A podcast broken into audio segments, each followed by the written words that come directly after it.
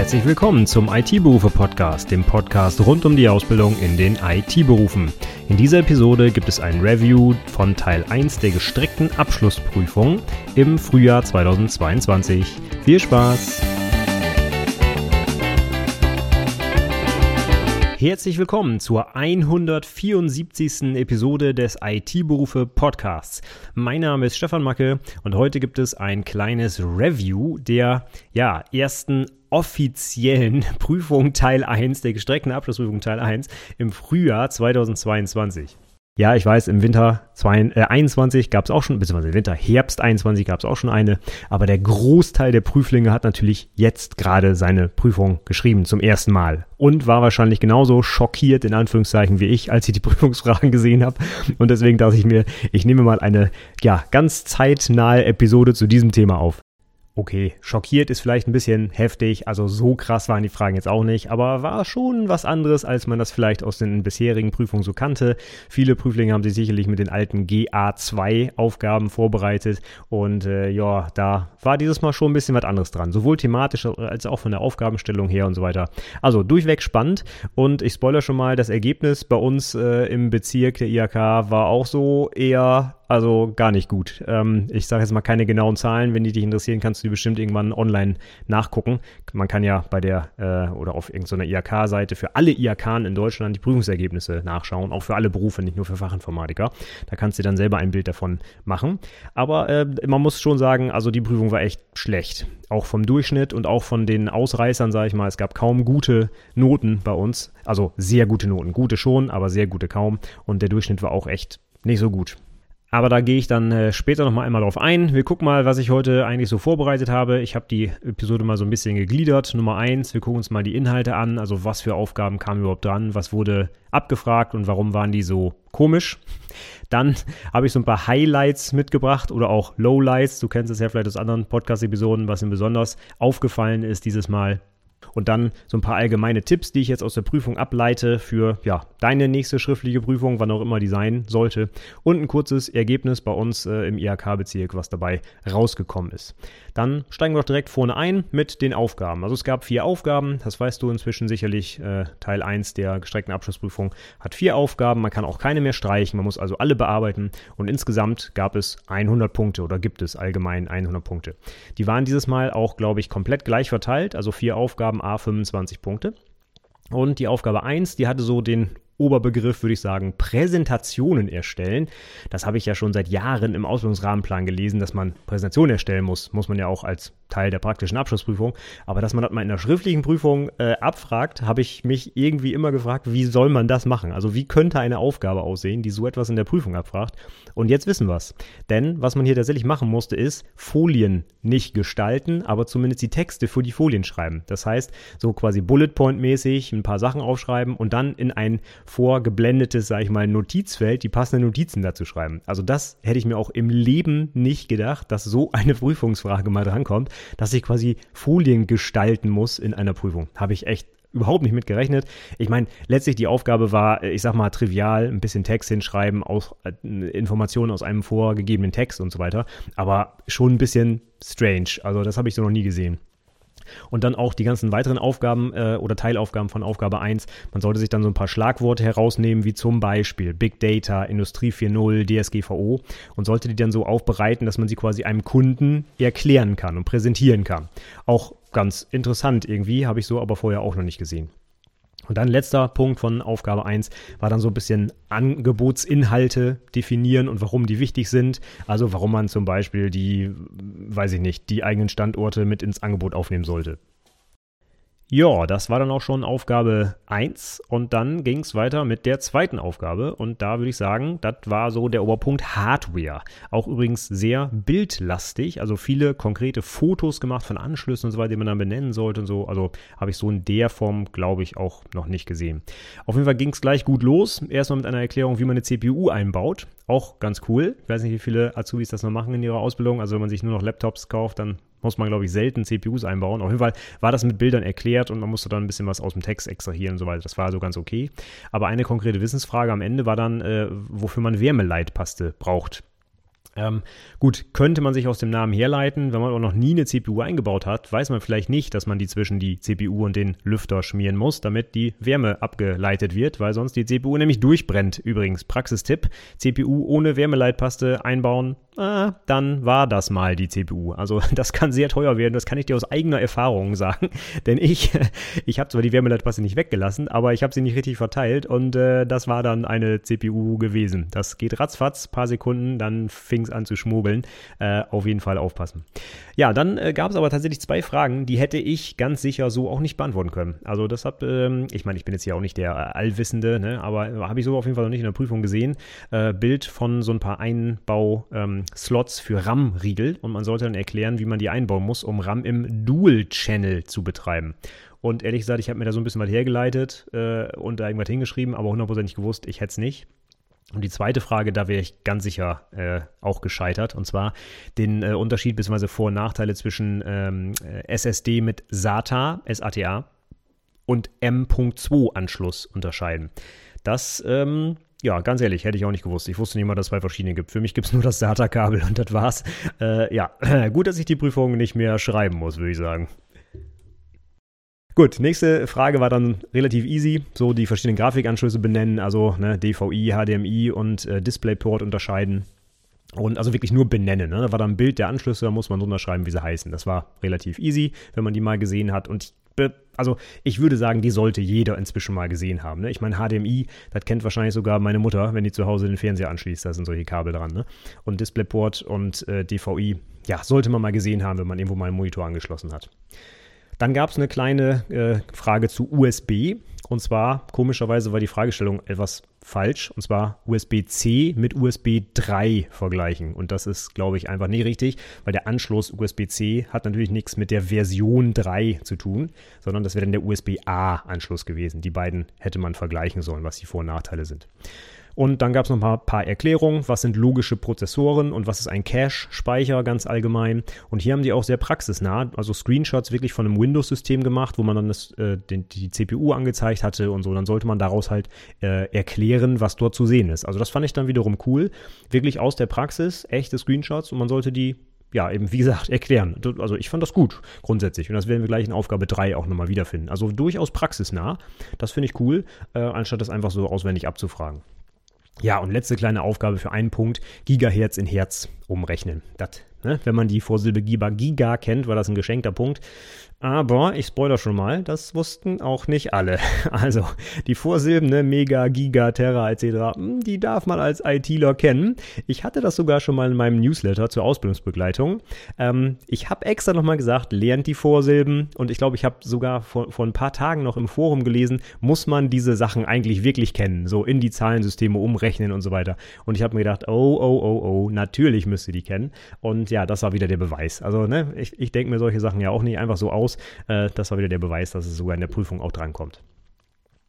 Ja, und dann äh, kommen wir zur Aufgabe 3. Das war auch übrigens die Aufgabe, die ich korrigiert habe. Also wir machen das bei uns in der, ähm, im Prüfungsausschuss so, dass immer ein Prüfer, beziehungsweise heute mehrere Prüfer, weil wir hatten sehr viele Prüflinge dieses Mal logischerweise, äh, immer eine Aufgabe durchkorrigiert. Dann äh, kann man natürlich die ähm, Punkteverteilung auch entsprechend ähm, ja, gleich machen und nicht der eine gibt so, der andere gibt so. Also quasi eine Aufgabe wird von einem Prüfer durchkorrigiert und äh, dafür habe ich halt die anderen Aufgaben nur so überblättert und mal in ein, zwei Prüfungen reingeguckt. Aber Aufgabe 3 war die, die ich auch selber durchkorrigiert habe. Von daher kann ich da am meisten zu erzählen, weil ich halt auch wirklich, ja, bestimmt 100 Prüfungen heute gelesen habe mit dieser Aufgabe.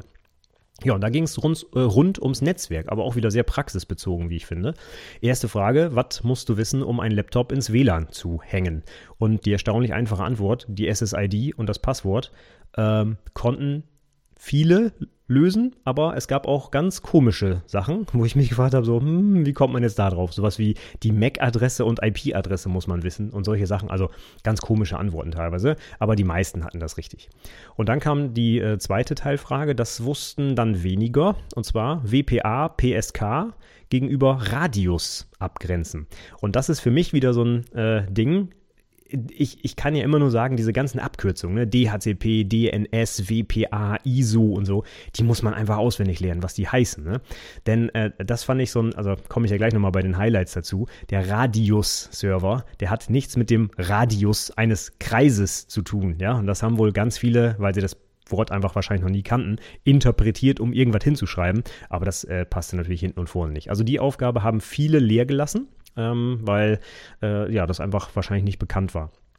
Und dann kam meine Lieblingsaufgabe, äh, das ISO-OSI-Modell. Ne? Da habe ich äh, vier Podcast-Episoden zu aufgenommen, über alle Schichten. Und endlich zahlt es sich aus, dass ich das gemacht habe, weil diese Prüfungsfrage bestand eins zu eins aus dem ISO-OSI-Modell. Da gab es sechs Punkte für. Und man musste äh, für vier verschiedene Schichten Protokolle und Adressen und Fehler, die es da geben kann und so eintragen. Also das war feinstes Prüfungswissen von ISO-OSI. Das hat mich äh, sehr gefreut. Wussten auch viele, muss ich sagen, auch gerade vor allem, wie die Schichten heißen und so weiter. Aber auch einige, die es zum Beispiel komplett leer gelassen haben. Und bei sechs Punkten oh, machte das schon einiges aus, auf jeden Fall. Ja, dann ging es weiter und äh, da würde ich jetzt sagen, die nächsten Aufgaben, die hingen so ein bisschen zusammen. Und zwar sollte man den Fehler in einem Netzwerk finden, also beziehungsweise in einem Netzwerk nicht. Also der, der Laptop konnte sich irgendwie nicht verbinden und das funktionierte nicht. Und jetzt äh, ging man quasi der Reihe nach die Schichten durch, woran es denn wohl liegen konnte. Das finde ich richtig cool. Habe ich so noch nicht gesehen. Das waren jetzt echte Screenshots mit einem echten Beispiel und man hat wirklich mal dieses Theorie-Ding ISO-OSI in die Praxis übertragen. Das heißt, du, äh, du hast keine Netzwerkkonnektivität und prüfst jetzt wirklich über die Schichten hinweg, 1, 2, 3, 4, wo könnte der Fehler liegen. Fand ich eigentlich genial, muss ich ehrlich sagen. Haben aber sehr viele Prüflinge leider viele Punkte liegen lassen. Ich weiß nicht genau warum, vielleicht nicht richtig gelesen oder so, aber da kommen wir gleich nochmal drauf. Das erste war auf jeden Fall, es wurde ein Screenshot von der WLAN-Verbindung gemacht und und man sollte dann die Informationen aus dem Screenshot raussuchen, die der Schicht 1 überhaupt zugeordnet waren. Und dann stand dann sowas wie äh, IPv4-Konnektivität, das ist Natürlich nicht Schicht 1, wie du sicherlich weißt, aber auch sowas wie übertragene Bits oder sowas oder Signalstärke und so, ne? Und das war dann halt Ebene 1 zuzuordnen und dann sollte man begründen, ob auf Ebene 1 alles okay ist oder nicht. Und weil da halt stand, äh, weil da halt stand Signalstärke so und so und übertragene Bits und gesendete Bits und so, konnte man davon ausgehen, dass schon was gesendet wurde. Also Schicht 1 war nicht die Ursache. Dann ging es weiter. Gucken wir auf der nächsten Schicht und guck mal, was auf Ebene 2 und 3 so los ist mit MAC und IP-Adressen. Und da wurden dann, wurde quasi ein IP-Config aufgerufen. Man sollte erklären, was die MAC und was die IP-Adresse ist. Das war übrigens eine V6-Adresse. Und man sollte die, äh, also man sollte nicht nur erklären, wie die heißt, sondern auch, wo die herkommt. Also die Herkunft dieser Adresse. Und das haben erstaunlich viele nicht hingeschrieben. Wir haben einfach nur gesagt, das ist eine MAC-Adresse, das ist eine IPv6-Adresse. Aber dieses kleine Zusatzding, wo kommen sie denn her? Das wurde ganz oft vergessen. Und wo kommen sie her? Ja, MAC-Adressen werden vom Hersteller Hersteller in die Hardware eingebrannt quasi. Und die IPv6, das war jetzt das Besondere, das war so eine Local-Adresse, die nämlich von dem Rechner selber erzeugt wurde. Und zwar auf Basis der MAC-Adresse. Wenn du das noch nicht weißt, unbedingt IPv6 mal angucken. Da äh, kann sich der Rechner nämlich selber einfach eine Adresse generieren. Das ist das, was früher mit IPv4 APIPA hieß. Das heißt, wenn ich keinen DHCP-Server habe und ich brauche eine IP, damit ich überhaupt irgendwie was machen kann, dann generiert sich der PC einfach selber eine IP-Adresse. Und früher gab es da halt dieses APIPA für und jetzt kann man sich einfach aus der MAC-Adresse so eine IPv6-Adresse berechnen quasi. Und äh, ja, das haben erstaunlich wenige Leute hingeschrieben und da fehlt dann halt der Punkt. So, dann sollte man benennen, welcher Server einem überhaupt IP-Adressen verpasst. Ähm, das ist offensichtlich DHCP, aber ich habe nicht mitgezählt, wie viele Leute da DNS hingeschrieben haben. Ja? Äh, das passt halt überhaupt nicht. Ähm, ich weiß nicht, wie man dann darauf kommt, aber das war, glaube ich, einer der häufigsten Fehler in dieser Teilaufgabe. Und äh, zuletzt, das konnten fast alle. Das hat mich dann so ein bisschen äh, wieder positiv gestimmt. Und zwar Netz, Host und Broadcast-Adresse berechnen zu der oder ermitteln zu der angegebenen IP-Konfiguration. Und das ist wahrscheinlich so ein Standardding. Ne? Subnetting, das macht man wahrscheinlich in der Berufsschule rauf und runter. Also gefühlt konnten das, ja, weiß ich nicht, 80 Prozent der Prüflinge, äh, wo ich was korrigiert habe, die haben das einwandfrei hingeschrieben. Also das scheint so ein Standardinhalt gewesen zu sein. Und letzte Aufgabe, und ich glaube, das war die, die am wenigsten gelöst wurde, wo ganz viele wirklich nichts hingeschrieben haben, und zwar, was war denn jetzt eigentlich der Fehler? Und der Fehler war, dass es keine IP-Adresse vom DHCP-Server gab vorher. Und wenn man die Aufgabentexte der Reihe nach gelesen hatte, stand irgendwo bei der dritten Aufgabe oder so, sie führen das Kommando aus, um sich die IP-Adresse neu zu holen oder sowas. Also auf Windows, ne, ipconfig slash renew und danach hat dann alles funktioniert. Oh, magisch. So, das Problem ist nur, da stand halt drei Aufgaben weiter oben und in der letzten Aufgabe war dann erst die Frage, was war denn jetzt der Fehler? Also da hätte man jetzt wirklich, ja, die ganzen Aufgaben nochmal kurz durchgucken müssen, was habe ich eigentlich gemacht oder was wurde eigentlich gemacht laut Aufgabenbeschreibung und dann hätte man erkannt, oh, vorher gab es keine IP, und jetzt gibt es eine, ja gut, das hat wohl nicht geklappt mit der IP-Vergabe, ne? Und das war dann auch die Antwort. Und das haben aber sehr viele falsch gemacht. Also irgendwie komische Sachen wie DNS, Namensauflösung hat nicht funktioniert und doppelte IP vergeben. Und ich, also da gab es die wildesten Sachen, äh, obwohl das quasi wortwörtlich fast äh, drei Zeilen drüber stand, was das Problem war. Das, ähm, ja, fand ich auch interessant. Ja, dann wären wir bei der letzten Aufgabe, bei der vierten. Das ist so ein bisschen wenigstens für Anwendungsentwickler und Anwendungsentwicklerinnen gewesen. Da musste man nämlich ein kleines Struktogramm befüllen. Übrigens, der gesamte Code war vorgegeben, also man musste nicht mal programmieren, man musste nur den gegebenen Code in die richtige Reihenfolge bringen und ins Struktogramm schreiben. Äh, dafür gab es ziemlich viele Punkte. Das war also ein Geschenk für alle AnwendungsentwicklerInnen. Ähm, und für alle anderen gab es noch ein paar mehr Teilaufgaben. Zum einen musste man aus dem englischen Text ein bisschen was zu Workspace Management Software erklären, also Paketverteilung, ne, Softwareinstallationen und so weiter. Und äh, Cloud versus On-Premise habe ich, glaube ich, auch in meinen Newslettern und äh, Podcast-Episoden oft gesagt. Cloud habe ich auch, glaube ich, eine dreiteilige Podcast-Episode zu aufgenommen.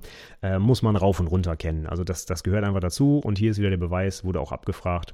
Und dann wurde noch ein bisschen was berechnet. Das war so ein bisschen die Mathe-Aufgabe. Wobei Mathe ist jetzt sehr hochtrabend. Ne? Das sind relativ easy Berechnungen gewesen. Und in diesem Fall ging es darum, Eigenfertigung versus äh, Lizenzen kaufen. Das heißt, wir programmieren ganz, ganz, ganz viele tausend Stunden an einer Software oder wir kaufen uns fertige Lizenzen und da muss man quasi berechnen, was der Break-Even in Anführungszeichen ist. Also ab wie vielen Lizenzen lohnt sich die äh, Eigenfertigung. So, ja, und letzte Berechnungsaufgabe, das war dann so ein Geschenk, fand ich persönlich. Man musste berechnen, wie lange es dauert, ich glaube, eine Datei hochzuladen äh, bei einer gegebenen Upload-Geschwindigkeit. Das Einzige, was vielleicht noch fies war, die Upload- und Download-Geschwindigkeit war angegeben und man musste dann darauf kommen, oh, das Ding soll ja hochgeladen werden, also muss ich die Upload-Geschwindigkeit nehmen. Hatten aber auch äh, viele Prüflinge am Ende richtig berechnet. Also insgesamt würde ich sagen, schon eine faire Prüfung. Auf der anderen Seite neue Fragestellungen, neue Thematiken, finde ich, und viel Praxis, viel mit Bildern tatsächlich gemacht, also wirklich Fotos von, von Hardware-Anschlüssen und so weiter. Also hat mich schon überrascht. So, die, die Prüfung sah halt schon ein bisschen anders aus als sonst, aber im Detail war das schon machbar. Ähm, auf der anderen Seite halt haben sich, glaube ich, viele Prüflinge auch viel mehr auf sowas wie Projektmanagement, Netzpläne und so vorbereitet, weil das halt in der letzten Prüfung dran war. Und das war dieses Mal halt überhaupt nicht dran. Also wir haben ja wirklich einen deutlichen Schwerpunkt auf Hardware und Netzwerk und so. Und das war, glaube ich, für viele Prüflinge überraschend. Und auch für mich, als ich die Aufgaben gesehen habe, muss ich echt sagen. Im Nachhinein, wenn man sich die Lösung anguckt, ja, relativ straightforward. Man musste da auch nicht allzu viel schreiben. Bei vielen Aufgaben reichte irgendwie ein, zwei äh, Wörter als Stichpunkt anzugeben oder eben eine IP-Adresse hinzuschreiben oder so. Also das war schon machbar, auch in der Zeit, glaube ich. Aber ähm, ja, einfach, also war einfach was Neues. So, ich glaube, da wurden halt viele auch ein bisschen überrascht und haben sich dann so ein bisschen da, äh, weiß ich nicht, einschüchtern lassen, weiß ich nicht, aber sind da vielleicht auch nicht mit der Zeit hingekommen, ich weiß es nicht. Ja, gehen wir mal so ein paar Highlights durch, jetzt auch nach der Korrektur. Wie gesagt, ich habe hauptsächlich Aufgabe 3 korrigiert. Ähm, von daher, eine Sache habe ich eben schon erwähnt, dieses Radius. Ne? Ich sage ja immer wieder, diese Akronyme, diese Abkürzungen unbedingt auswendig lernen. Ne? Es nützt ja nichts, wenn du sagst, oder erklären kannst, was DHCP macht oder DNS, du musst auch die Abkürzung kennen. Und gerade so etwas wie Radius zum Beispiel, ne? das wird ja in Großbuchstaben geschrieben. Und zwar nicht, weil das eigentlich irgendwer falsch schreibt, weil es eigentlich Radius heißt, äh, also Kreis halber Kreisdurchmesser, sondern weil das einfach eine Abkürzung ist, ein Akronym, ja. Und wenn du dieses Akronym kennen würdest, dann könntest du quasi eins zu eins beschreiben, was dieses Ding macht, weil das, das ist so ein Akronym, also sprechender geht's eigentlich nicht mehr. Das Radius steht für Remote Authentication Dial-in User Service. Das heißt also entfernte Authentifizierung, ne? Einwahl und Benutzerverwaltung. Das heißt, genau darum geht es. Das ist ein Server, der eine Benutzerverwaltung anbietet für Benutzer, die sich in das Netzwerk einwählen, über was auch immer, ein VPN zum Beispiel oder eben wie hier über WLAN. Und das ist genau der Hintergrund. Das heißt, wenn man diese Abkürzung eins zu eins aufsagen kann, dann kann man quasi exakt genau beschreiben, was dieser Server macht. Du hast eine Benutzerverwaltung, das heißt, jeder Benutzer hat eigenen Benutzernamen und Passwort und das kannst du nutzen, um dein WLAN ähm, abzusichern, damit du nicht ein einziges Passwort vergibst für alle Benutzer, sondern jeder Benutzer halt sich individuell einloggen kann. Wenn du zum Beispiel in einem Hotel mal übernachtest und kriegst da deine Raumnummer als Benutzername und ein individuelles Passwort, dann kannst du sehr stark davon ausgehen, dass im Hintergrund ein Radius-Server dafür sorgt, dass da nicht ein einziger Key benutzt wird, sondern eben jedes Zimmer in diesem Fall einen eigenen Benutzer kriegt. So, dann mein Highlight, absolute Netzwerk-Basics. DHCP und DNS äh, werden munter durcheinander gewürfelt und äh, IP-Adressen werden von DNS-Servern verteilt und ich weiß nicht was. Also diese absoluten Basics, da habe ich übrigens auch schon mehrere Podcast-Episoden zu aufgenommen, zu diesen Netzwerkgrundlagen, die müssen einfach sitzen. Also dass, dass sowas äh, nach 18 Monaten Ausbildung nicht da ist, das hat mich wirklich äh, sehr stark überrascht. Und übrigens, ich habe heute auch ein paar FISI-Prüfungen korrigiert, weil wir waren ein großer Prüferhaufen mit fast 200 Prüfungen heute. Und äh, auch bei den FISIs saß das nicht. Also man kann jetzt nicht sagen, so wenn ich FISI bin, kenne ich das ganze Zeug.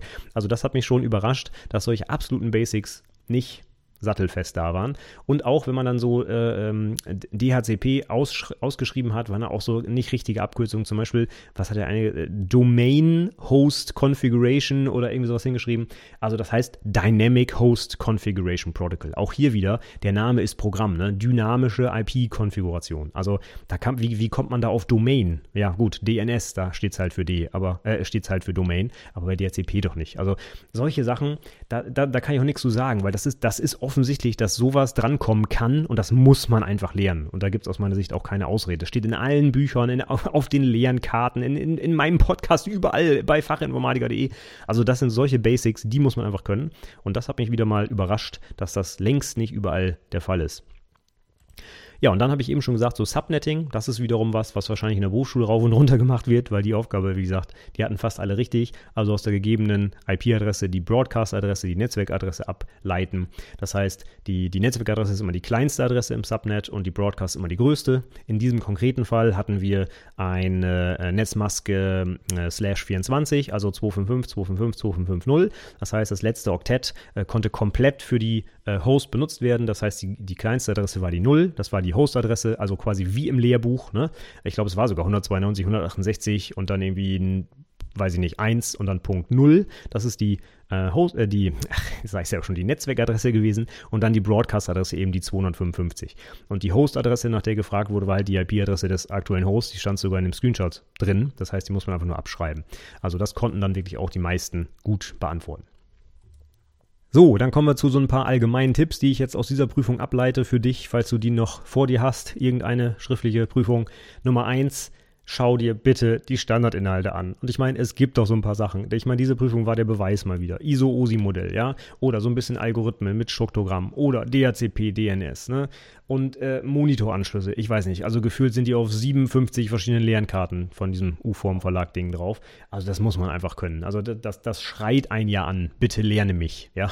Und das finde ich dann sehr traurig, wenn das halt in der Prüfung nicht da ist. Wenn da mal so ich, der ist jetzt fies, weil ich selber nicht wusste, ne? aber wenn da mal irgendwas zu SSD M2 abgefragt wird, äh, dann hat man halt Pech gehabt, wenn man es nicht vorher mal gehört hat. Aber so diese wirklich, äh, die, die gefühlt in jeder Prüfung drangekommen sind bisher, solche Sachen, die muss man sich einfach angucken. Ja? Das, da gibt es auch keine Ausrede.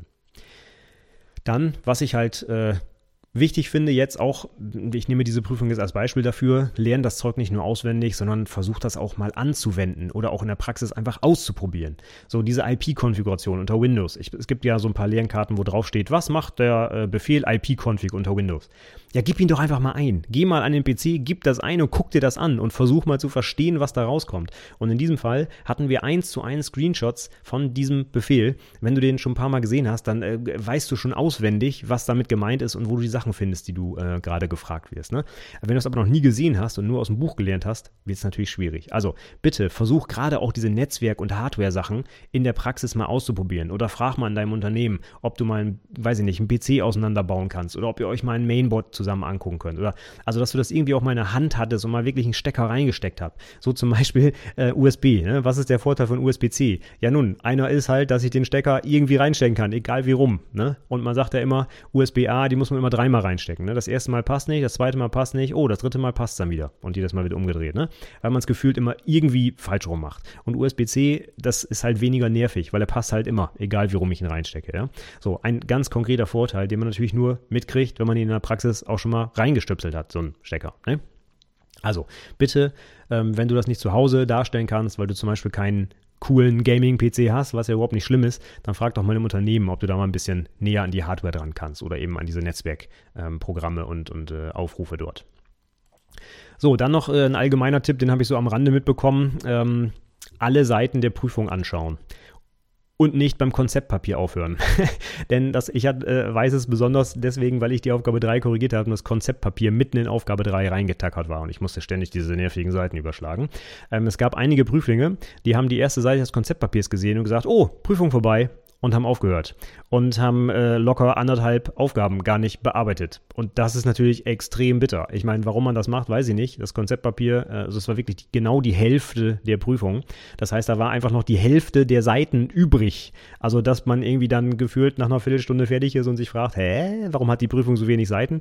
Dass man da nicht mehr drauf kommt, einfach mal eine Seite weiter zu blättern, das weiß ich nicht. Auf jeden Fall bitte kontrolliere alle Seiten, die du da liegen hast, ob wirklich die letzten 20 Seiten der Prüfung komplett Konzeptpapier sind oder ob da nicht vielleicht noch eine Aufgabe kommt. Das ist ein konkreter Tipp. Dann die Aufgaben, die du bearbeiten musst, bitte auch komplett lesen und alle Fragestellungen bearbeiten. Ich habe ja Aufgabe 3 korrigiert und ganz oft wurde so der erste Teil der Aufgabe beantwortet, der zweite Teil aber nicht. So als Beispiel hatte ich eben schon gesagt, was ist das hier für eine Adresse und wo kommt die her? Also dann haben alle geschrieben MAC-Adresse, okay, aber ganz wenige haben geschrieben, wo sie herkommt, nämlich dass der Hersteller die schon eingebrannt hat, in Anführungszeichen. So, und das äh, ist die Hälfte der Punktzahl, die dann fehlt. Ne? Kann ich dann nicht geben, den Punkt, wenn da nur steht MAC-Adresse. Das reicht halt nicht. Oder in der gleichen Aufgabe 3, da sollte man äh, auf äh, ISO-Schicht 1 gucken, was das Problem ist und ob ISO-Schicht 1 läuft oder nicht. Und da haben halt ganz viele geschrieben, ja, die übertragenen Bits sind ISO-Schicht 1 zuzuordnen. Was ja auch richtig ist und dafür gibt es dann auch schon mal zwei Punkte. Aber was dann noch fehlt ist, da die Bits übertragen wurden oder wo, äh, übertragen werden konnten, ist sichergestellt, dass ISO-Schicht 1 funktioniert und dass der Fehler nicht da liegt. So, und diese Begründung fehlte da und dann kommt man natürlich auch die Punkte logischerweise nicht geben. Also wieder die Aufgabe nur kurz überflogen, ach, nennen Sie und dies und das, ne, aber nicht komplett gelesen und dann fehlte leider ein wichtiger Teil und die Punkte sind weggefallen. Das ist halt schade. So, Abkürzungen lernen, habe ich gerade schon gesagt, ne? DHCP, DNS, ISO, Radius, tralala, bitte alles lernen, aufsagen können und auch übersetzen können. Nicht einfach nur Dynamic Host Configuration, sondern auch, was heißt denn das? Dynamische IP-Konfiguration oder beziehungsweise Host-Konfiguration, ja? So, das sind, äh, es gibt einige Abkürzungen, die sind einfach Schrott, damit kann man wenig anfangen, aber die meisten Abkürzungen, äh, ja, sagen eins zu eins, was diese Technologie macht. Also, bitte einfach lernen, dann äh, erspart man sich da irgendwas durcheinander durcheinander zu bringen. Wie zum Beispiel IP-Adressen werden vom DNS-Server vergeben. So, das ist einfach kompletter Quatsch, tut mir leid. Und wenn man DHCP übersetzen kann, dann weiß man, dass der die IP-Adressen verteilt. Ne? Ja, und letzter Punkt, ne, die Vorsilben, die darf man auch gerne lernen. Mega, Giga und so weiter. Und auch abgrenzen mit Gibi und Mibi und so. Also Faktor 1000 bei den üblichen Vorsilben außer Physik, Giga, Mega etc.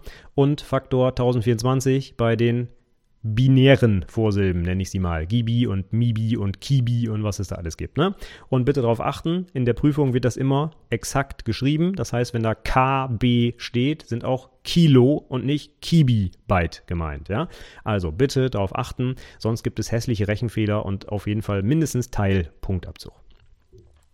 So, und jetzt zum Abschluss der Episode nochmal kurz, wie es bei uns ausgegangen ist. Also wie gesagt, die genauen Zahlen gebe ich jetzt nicht raus, ist ja auch noch alles gar nicht sauber bestätigt, aber es war schon ein wirklich schlechter Schnitt, das muss man wirklich sagen.